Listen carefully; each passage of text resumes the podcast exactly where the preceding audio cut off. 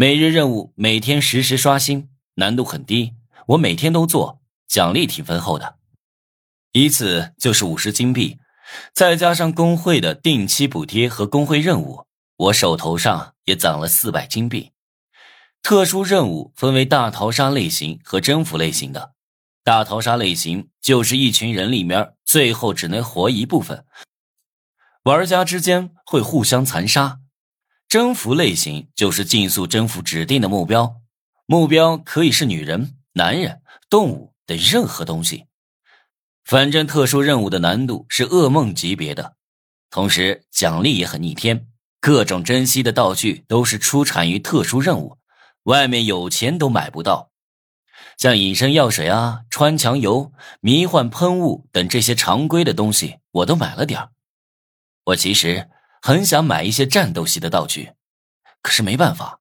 我的商城里全都是一些窥似女人的道具，除非是升级到高级玩家解锁更多的商城物品，才有可能出现战斗系的道具。我在商城里翻了半天，勉强找到一个防身的道具——电弧拳套。电弧拳套，蓄电后能在击打过程中爆发闪电。闪电强度根据蓄电程度而定。电弧拳套很有意思，它是用充电插头充电的，充电的越多，爆发出的闪电强度就越高。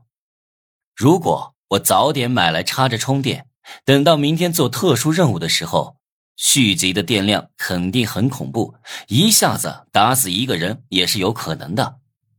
我从青铜道具盒子里拿出拳套，赶紧去宿舍充上电。青铜道具盒子有增幅效果，不知道能增幅到什么程度。这天晚上，陈思涵没有召唤我，他也开启了特殊任务系统，要为明天的特殊任务做准备。第二天一早，我就收到了手机里的系统提示，请去校门口等待进入特殊任务。我皱着眉头，去校门口等待，要怎么进入特殊任务？这系统里也没说呀。趁还有点时间，我赶紧刷新商城，利用商城 bug 翻看有哪些出 bug 的高级道具。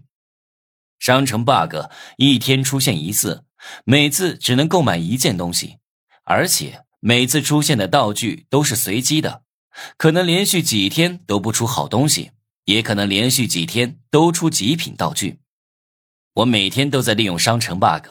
可是出极品道具的几率非常小。这次的道具里也没有特别极品的，我选了一个战斗系的道具，